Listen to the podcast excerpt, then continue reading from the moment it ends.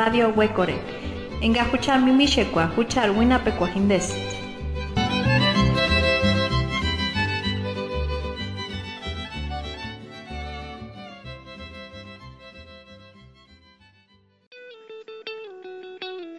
Soy.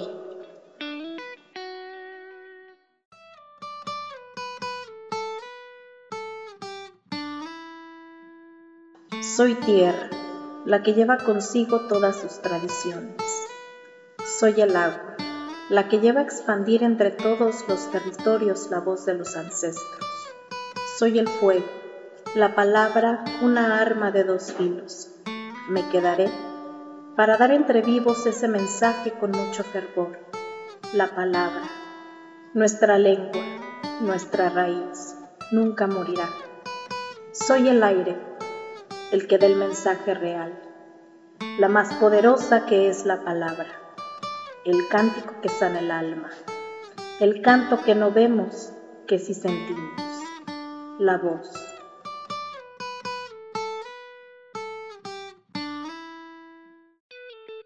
Sara Monroy, poeta conca.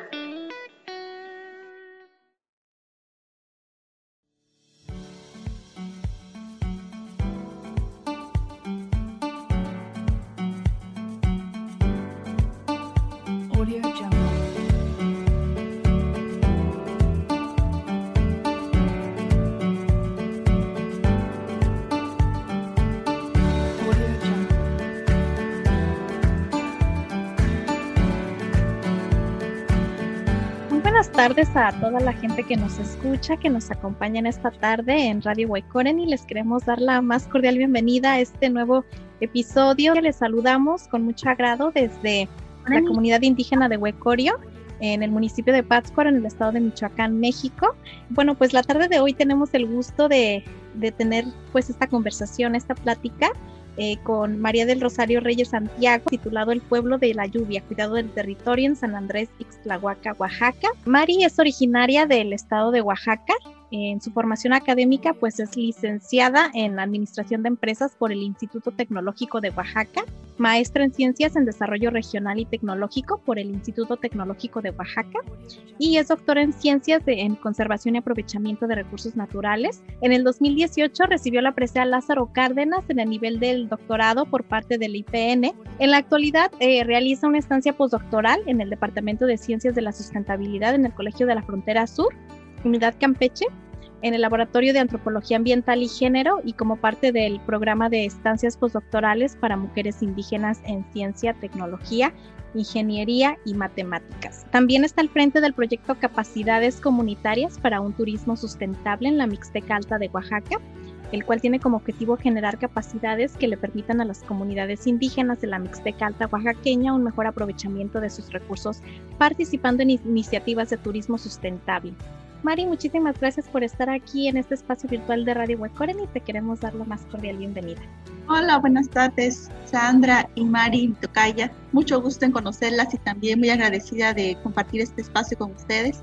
Me siento bien afortunada y privilegiada de estar aquí. Muchísimas gracias, Mari, por, por acompañarnos. Pues eh, la radio, la tecnología es una plataforma muy importante para pues visibilizar todos esos trabajos que se están llevando a cabo en distintas comunidades. Y bueno, el día de hoy pues queremos enfocarnos en eh, hablar un poquito sobre el cuidado del agua, de los proyectos comunitarios en torno a las problemáticas pues ambientales que viven muchas comunidades, ¿no? Entonces, pues qué honor tenerte y bueno, también para que la audiencia conozca un poquito más sobre la geografía, ¿no? Y el contexto en el que pues estamos situando esta plática. Eh, si nos pudieras contar un poquito sobre San Andrés Ixtlahuaca, dónde está ubicado, cómo es su entorno y cómo es su organización interna. San Andrés Ixtlahuaca es un municipio de la región central de los valles centrales de Oaxaca. Eh, pertenece al distrito centro. Oaxaca tiene siete u ocho regiones, dependiendo cómo lo veamos, y somos más de 500 municipios. Entonces, este es un pequeño municipio que aun cuando se encuentra en el centro, combina las culturas mixteca y zapoteca. Realmente San Andrés Ixtlahuaca desde la antigüedad es una puerta de entrada a la mixteca de, Oaxaca y posteriormente de Puebla y de Guerrero. Eh, esta comunidad se distingue porque aún conserva su estructura comunitaria. Eh, ahí se realizan asambleas, se toman decisiones consensuadas. Eh, la tierra todavía pertenece a sistemas colectivos como el comunitario y el ejidal. Es un, como un pequeño oasis en, en esta selva de depredación capitalista. La Mixteca tiene tres grandes zonas, podríamos decir. Hay una Mixteca alta, una Mixteca media y una Mixteca baja, que sería la más cercana al mar. La mayor parte de la Mixteca que conocemos es la Mixteca alta, donde están, por ejemplo, las grandes edificaciones, el convento de Yanguitlán, Tepozcolula, Nochixtlán, todas estas grandes construcciones. Para llegar ahí, una de las vías era por San Andrés Ixtlahuaca. Y precisamente ahí hay una parte que se llama Cieneguilla, donde eh, hay una presencia bastante numerosa de eh, personas que todavía hablan mixteco, tienen esta mm, identidad mixteca. Y también está la parte de personas que eh, traen la herencia zapoteca, que es el otro pueblo que convivió durante bastante tiempo con esto. Entonces, Oaxaca es un mosaico de identidades y lo podemos ver, por ejemplo, en sus fiestas de Guelaguetza, en donde, por ejemplo, vemos que hay una variedad increíble de tradiciones, de trajes, de música, de danza y de todo esto. San Andrés Ixtlahuaca es una zona, por todas las prácticas que ha tenido, aún se conserva su vegetación nativa. Podemos encontrar especies muy importantes, por ejemplo, el teocintle, el maíz primitivo, algunos pinos, algunas biznagas, todo esto que, que tienen nuestros ecosistemas naturales originales y esto se debe también al cuidado que ellos han tenido de su territorio. Cabe señalar que San Andrés Ixtlahuaca ha tenido muchos retos a lo largo de su historia. Eh, uno de los retos más importantes es la lucha por el territorio. Los pueblos tienen que afrontar luchas, pero no es solamente en cuestión de ideologías, sino que muchas veces estas luchas son de elementos reales y tangibles que desembocan en conflictos armados Así sucedió en San Andrés Ixtlahuaca. Tuvo varios periodos de confrontaciones con territorios vecinos, incluso tuvo que poner amparos ante la Suprema Corte de Justicia de la Nación por sus territorios. Y creo que fuera de, de ser un elemento de disgregación, la lucha por el territorio que han tenido los ha unificado más aún. Entonces creo que también es un elemento que, que les ha permitido ser resilientes. Eh, todas estas batallas se han enfrentado, los han hecho lo que son ahora, la comunidad tan, tan llena de ganas de salir adelante que es ahora.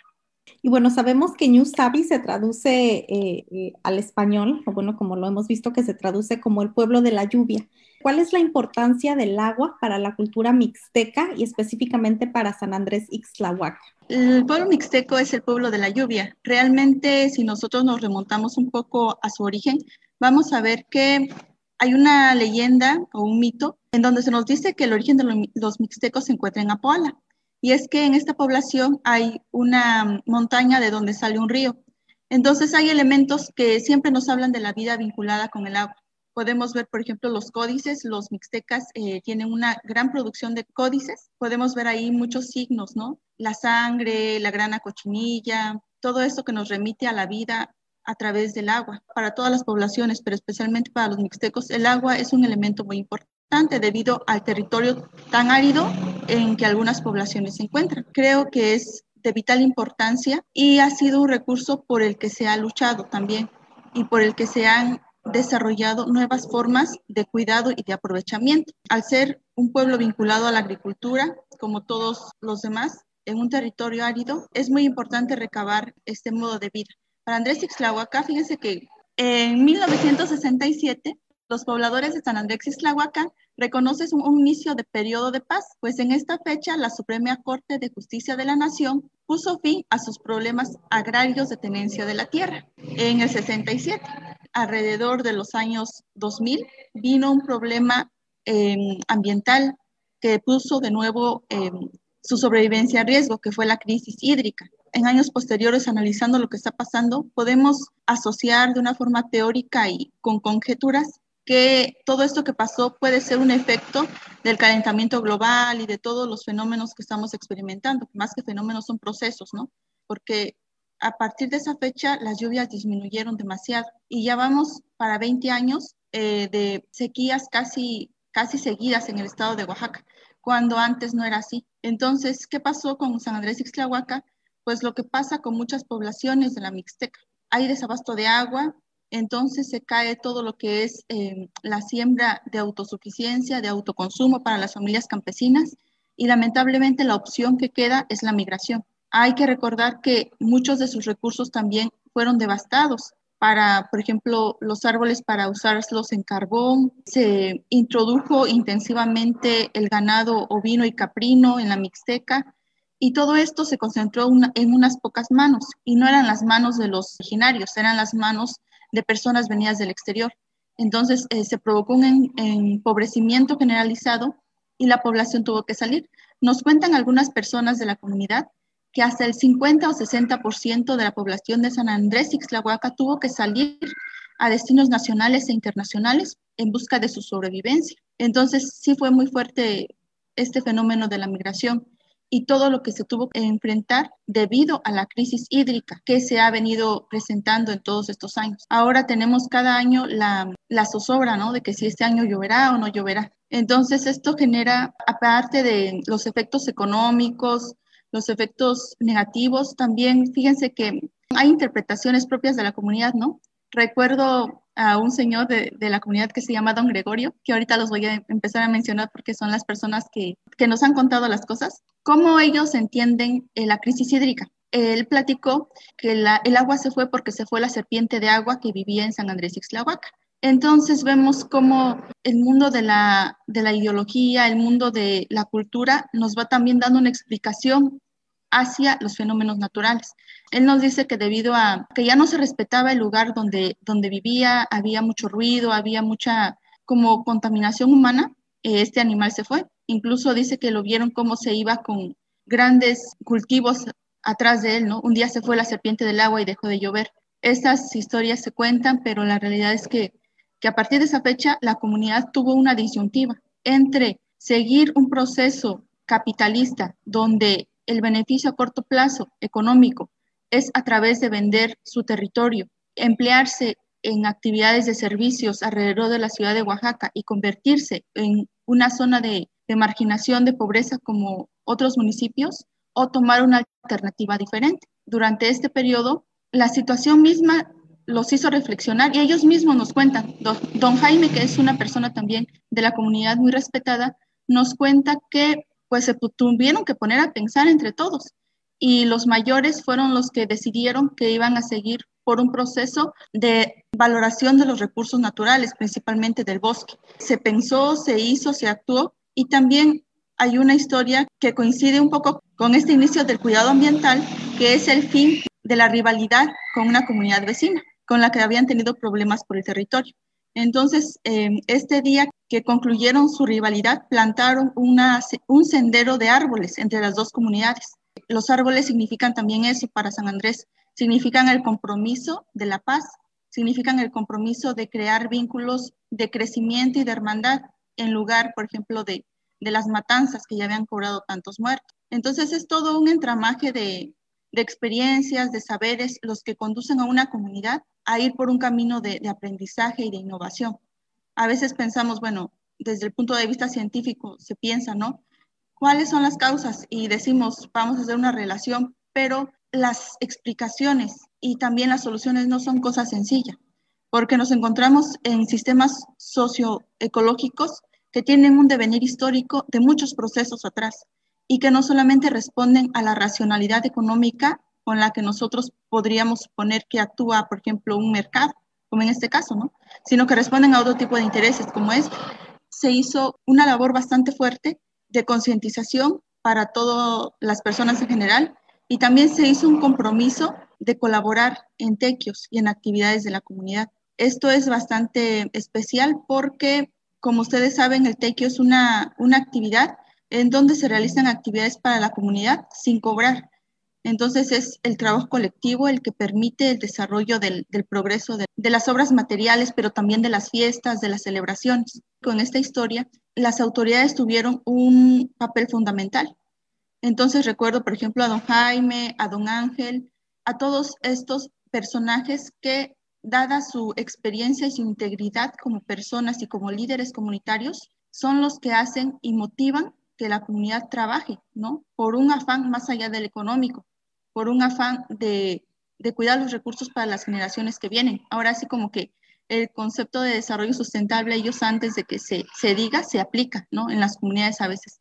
Entonces esto se hizo de forma, de forma práctica.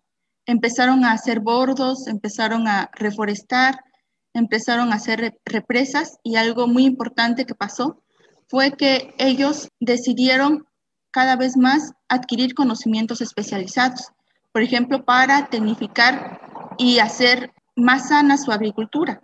Ellos eh, se dedican todavía a la agricultura y la agricultura es su principal fuente de ingresos. Entonces, para poder progresar en este ámbito agrícola, tuvieron que desarrollar conocimientos y habilidades especializadas. Ahora tienen, por ejemplo, eh, conocimientos en invernaderos, compostas. Me comentaban que en ciertas temporadas exportan tomate. También se han conectado con diferentes instituciones de educación y aquí sale también a, a, relucir mi institución de procedencia que es el CIDIR.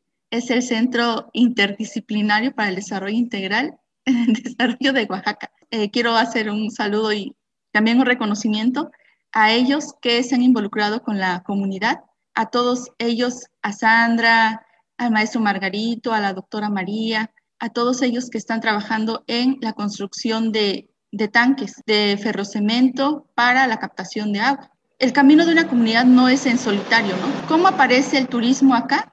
Pues como una actividad complementaria y compatible con lo que ya se está realizando.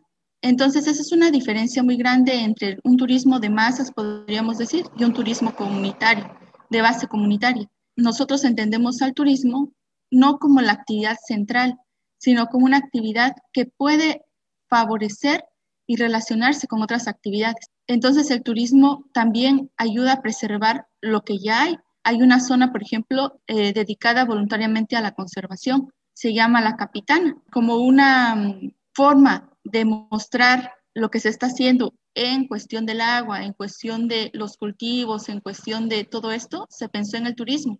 Y también ellos ya están avanzados con un centro de cultura ambiental. Después de que hicieron todo esto, todo este inicio de, de acciones con respecto al agua, ellos pensaron y decidieron que querían un centro para la educación primero de su gente, de los de la comunidad, para la educación de los niños, para que ellos conocieran la historia y conocieran también los sacrificios y también las pequeñas victorias que se han tenido con respecto al agua.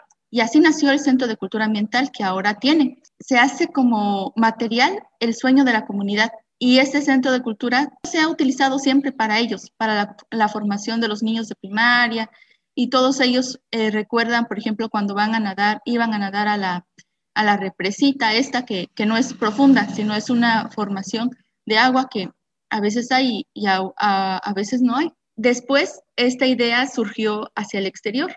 Entonces, fíjense cómo el turismo no nace aquí de, de una imposición de ideas, ni de una imposición de infraestructura, ni tecnología. Entonces, eh, eso es una otra diferencia también del, del turismo comunitario. A veces vemos grandes desarrollos pero sin la presencia de capacidades para las personas que están en las comunidades. Desarrollos en los que no se les ha tomado en cuenta ni en la planeación ni en la ejecución de las infraestructuras ni de las acciones y por eso luego las personas tampoco se involucran en su operación posterior. Incluso los locales pueden ver con desconfianza porque realmente no significa nada ni beneficios económicos ni beneficios de otro tipo la implementación del turismo así como se está llevando a cabo. Para San Andrés Ixtlahuaca, y espero que así sea, el turismo es, es una opción para visibilizar también el trabajo de recursos que se está haciendo. Es una opción de educación y es una opción también de revalorización de su patrimonio biocultural. Entonces, ¿qué se pretende hacer aquí? Pues se pretende continuar con la formación y mostrar con orgullo su historia, sus personas, todo lo que nosotros podemos oír ahora, pero que ya no vamos a poder oír después de propias palabras de las personas que, que nos han enseñado, porque pues todos tenemos un límite de tiempo.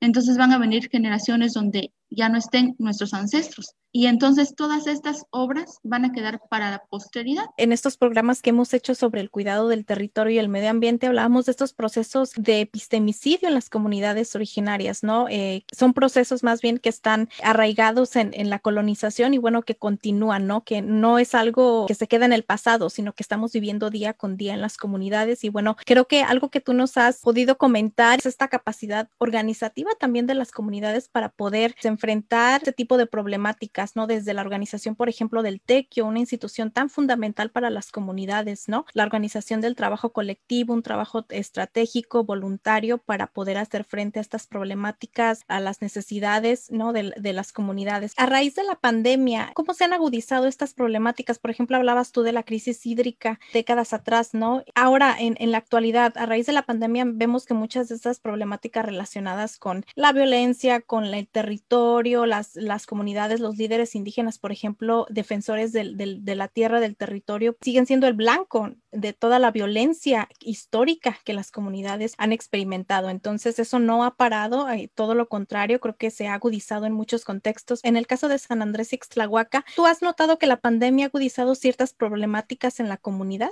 Muchas de las comunidades de Oaxaca se cerraron cuando supieron de la pandemia. Tal es el caso, por ejemplo, de una comunidad que se llama San Pedro y San Pablo Tepozcolula, que hablando de turismo es un pueblo mágico de Oaxaca. Entonces, esta comunidad se cerró totalmente. En un periodo, todos pensaron que era una buena solución. Se tenía como seguridad en que no, iba a haber contagios porque había cero visitantes. O sea, el turismo se cortó de tal. Se cortó, por ejemplo, la educación, se cortó todo esto. Pero después empezaron a surgir los problemas de un sistema cerrado, como cualquier sistema cerrado, el desabasto, por ejemplo, el aumento de precios, que las personas ya no pudieron acudir a sus trabajos, ya no hubo dinámica comercial dentro de la comunidad. Esto fue fuerte, pero también fue fuerte la crisis al interior de las personas. En el interior de las personas se agudizaron problemas como la violencia familiar, pero también se agudizaron cosas como por ejemplo la depresión, cosas que nunca se habían notado en las comunidades porque las comunidades tienen como un elemento de resiliencia las fiestas, sus fiestas, sus celebraciones. Se quitaron las celebraciones, se quitó la alegría en las comunidades. El año pasado no tuvimos Guelaguetza, no tuvimos fiestas de muertos, Incluso yo estaba en una comunidad donde se iban a hacer las fiestas de muertos y de un día para otro dijeron a los panteones ya no va nadie. El aspecto simbólico de las comunidades con respecto a sus muertos es muy fuerte, entonces todos lo vivieron como casi otro luto, no poder visitar a sus familiares en los panteones. Entonces todo esto debilita al ser humano, no solamente físicamente, no solamente económicamente, sino moralmente. En algunas comunidades hubo toques de queda, después comenzaron los contagios y finalmente sí hubo varios muertos, bastantes muertos y en San Andrés Ixtahuaca también la, la, pandemia ha agudizado los problemas que ya se tienen de fondo, porque nos enfrenta a situaciones que no teníamos antes. Por ejemplo, antes íbamos al trabajo, iban al campo, las personas se distraían un poco, iban a las fiestas, iban a la iglesia, iban a las asambleas. Entonces había como un poco de tolerancia, todavía había un poco de, de cercanía, pero ahora que estamos solos tenemos que buscar la fortaleza, el reconocimiento dentro de las familias. Quiero platicarte que hicimos una pequeña investigación sobre qué tanto la comida en San Pedro y San Pablo Tepozcolula todavía está vinculada al sistema agroalimentario y no se ha convertido en una mercancía producida para el mercado, porque es un pueblo mágico, entonces a lo mejor ya nada más estaba haciendo como una forma pues de exhibición, ¿no? En el aspecto académico sí nos trajo cierto beneficio, si se puede decir morbosamente, esta situación de cero visitante. Ahí también nos percatamos del desabasto que hay, de las nuevas estrategias, retomar lo anterior, los cultivos de traspatio, la solidaridad entre vecinos, volver al uso de la leña. Y esto genera pues beneficios, pero también sus inconvenientes. Aspirar humo de leña puede traer enfermedades, ya se ha comprobado. También depreda los pocos bosques que hay, ¿no? Ese es el costo, digamos, de, del proceso que estamos viviendo. Afortunadamente el ser humano es un ser muy resiliente, lo hemos visto a lo largo de, de muchos años y busca la manera de sobrevivir. Entonces creo que las comunidades están sobreviviendo y debemos dar gracias que tienen ánimo de vivir porque precisamente son de las comunidades de donde se abastecen la ciudad. Las ciudades pararon de un día para otro y ¿quiénes fueron más afectados? Los empleados que trabajaban, por ejemplo, en grandes compañías, que de un momento para otro subieron los cargos de, por ejemplo, de rentas. Se vuelve más difícil pagar una renta, se vuelve más difícil acceder, por ejemplo, a comida, se vuelve más difícil ir al médico, tener por ejemplo, atención psicológica. Yo me pongo a pensar en todas esas personas que llevaban una terapia psicológica. ¿Y ahora cómo, cómo le hacen? En este sentido es importante agarrarnos de lo que nosotros somos y traemos en el interior, reconocer que ya hemos pasado por diferentes procesos desventajosos y que estamos en procesos todavía de colonización, la colonización capitalista y todo esto. Esto sigue, aunque no sea visible, pero todavía tenemos en las comunidades los pilares de nuestra familia, de la comunidad, de la reciprocidad, de todas esas historias, de todos esos ejemplos de vida que todavía hay, de los líderes comunitarios que nos ayudan a enfrentar día a día los problemas, sentirse pertenecientes a un grupo, sentir que el grupo te apoya, que tienes una tierra. Un día llegó una familia de, ahí, de los que salieron hace mucho tiempo y hablaban ya inglés, ya no hablaban español. De todos modos, se les llenan los ojos de lágrimas al regresar y al querer quedarse ahí porque de alguna forma reconocemos que ahí pertenecemos. Sí, yo creo que esto que comentas es, es muy importante, de la presencia de estos pilares de la comunidad es muy importante, ¿no? Y creo que es también de alguna manera el punto de partida para poder hacer eh, todo este tipo de, de trabajos comunitarios para preservar el territorio, la identidad, la lengua, incluso la cultura, las tradiciones. Volviendo un poquito a, lo del trabajo colectivo, al tequio en las comunidades, específicamente en San Andrés y Ixtlahuaca. Ahora que comentábamos lo de la pandemia, que bien tú lo dices, este tipo de problemáticas existían desde tiempo atrás, pero creo que la pandemia pues las ha agudizado y ha hecho también aún más visibles, creo que ha sido en, en muchas ocasiones. Entonces, en el caso de San Andrés Ixtlahuaca, ¿cuál ha sido la importancia del tequio para los procesos organizativos de la comunidad, especialmente ahora para hacerle frente a la pandemia? El tequio es la forma en que la comunidad actúa. Entonces, por ejemplo, en este caso de, los bordes, de las represas, de la reforestación, todo es a base de tequio. La construcción de tanques, y no solamente es del tequio de la comunidad, sino también de los, por ejemplo, de los maestros del CIDIR que van y dan su tiempo, dan su aprendizaje, de todos ellos. Realmente no alcanzaría ningún dinero para pagar todo el trabajo que se tiene que realizar. Platicando con los mayores de la comunidad, también explican algo que es bien cierto, no acostumbrar a las personas a actuar por intereses económicos. Creo que es fundamental para la comunidad, porque un día se va a acabar el dinero, un día no va a haber dinero o la persona necesitada no va a tener dinero con que pagar, ni va a saber cuándo va a poder retribuir. Nos vamos a volver individualistas y eso es precisamente lo que procura el modo de pensar y de actuar del capitalismo. Trabajo para el individualismo, para la acumulación para unos cuantos, pero no para todos. Entonces, un emprendimiento o una acción que no genera dinero, que no genera acumulación, no es un emprendimiento. Ahora, muchos jóvenes ya no quieren actuar por TEC. Incluso en San Andrés Ixtlahuaca ya se están haciendo prácticas de partidos políticos como campañas electorales, cuando antes no las había. Antes nos platican que era horrible ser autoridad porque ibas a una reunión y te nombraban autoridad y entonces tenías que dejar tu trabajo por un año, por más años, para servir a la comunidad sin que tú lo quisieras, ¿no? Y sin esperar que fueras reconocido. Entonces, ¿qué diferencia de ahora que haces proselitismo, pero las personas ya no confían y ya no quieren ir a tequios? Lo único que espero es que las nuevas generaciones retomen los valores que nos han hecho creer que no son valiosos, no creer el valor que el mercado nos pone, ni como persona ni como comunidad. Muchas gracias, Mari. La verdad que valiosas eh, tus palabras acerca pues de la importancia de los valores, ¿no? De los valores, de los conocimientos, eh, de todo lo que se tiene en cada una de las comunidades y, la importancia también de retomarlos, eh, de que las generaciones jóvenes pues no lo dejen a un lado y realmente se involucren, eh, participen y bueno, también todo tu trabajo comunitario. ¿Qué aprendizajes te ha dejado tu participación en estos proyectos comunitarios y también como académica perteneciente al pueblo Ñusabi. Sí, bueno, pues creo que son un montón de aprendizajes desde la temprana edad, desde que aprende uno a leer y escribir. En lo personal, agradezco mucho la oportunidad a mis maestros y agradezco al pueblo porque del pueblo yo he recibido el financiamiento para mi educación, a las instituciones que me han acogido. También agradezco muy especialmente a las maestras que me han ayudado, porque entre mujeres siempre he tenido el apoyo de alguna maestra, especialmente reconozco a mi de tesis, la doctora Patti del CIDIR, a mi actual tutora, la doctora Dolores de COSUR Campeche, a la doctora Elia también del CIDIR, con quien he compartido experiencias también de campo,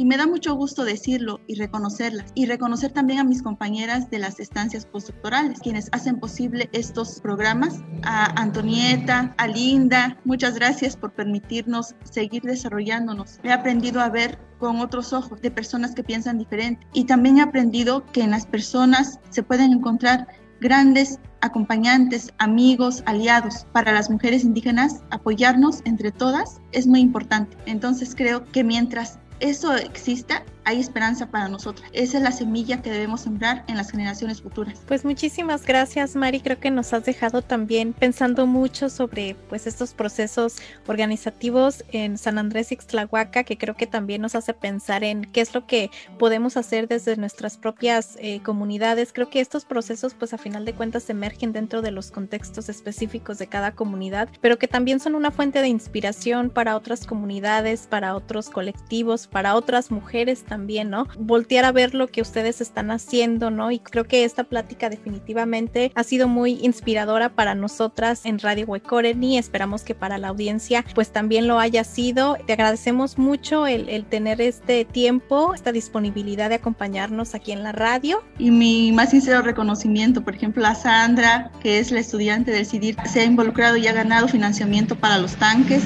de agua, a reconocer, por ejemplo, a las señoras de ahí, a doña Sola, a doña Mari, también a Jenny, América, decirles que realmente las valoro mucho, que las reconozco y pues a seguir esta historia, que es una historia de lucha por la vida. Y somos mujeres guerreras, cada una en su pequeña lucha, pero es muy valiosa para la vida de todas. Pues muchas gracias, Mari y Sandra. Muchas gracias, muchas gracias, Mari. Muchas gracias por acompañarnos. Muchas gracias a todas, a todos. Pues muchísimas gracias a toda la gente y nos vemos en un próximo episodio de Radio Huecore.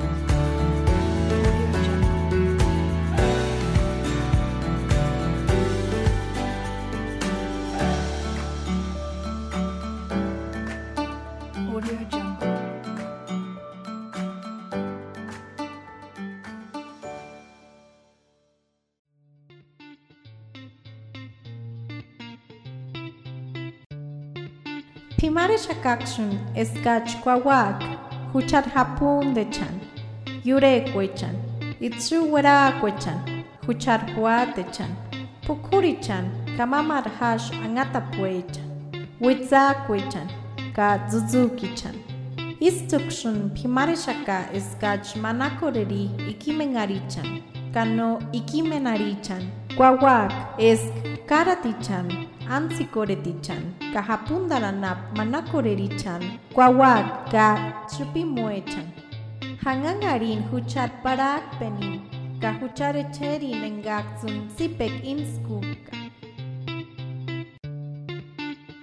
Vamos a cuidar nuestros lagos, los ríos, los manantiales, nuestros cerros, pinos y todos los árboles, las plantas y las flores.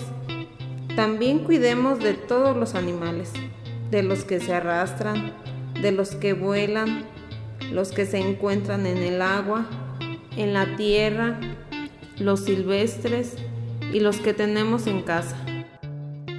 Cuidemos y defendemos nuestra tierra y nuestro medio ambiente, porque es lo que nos da vida.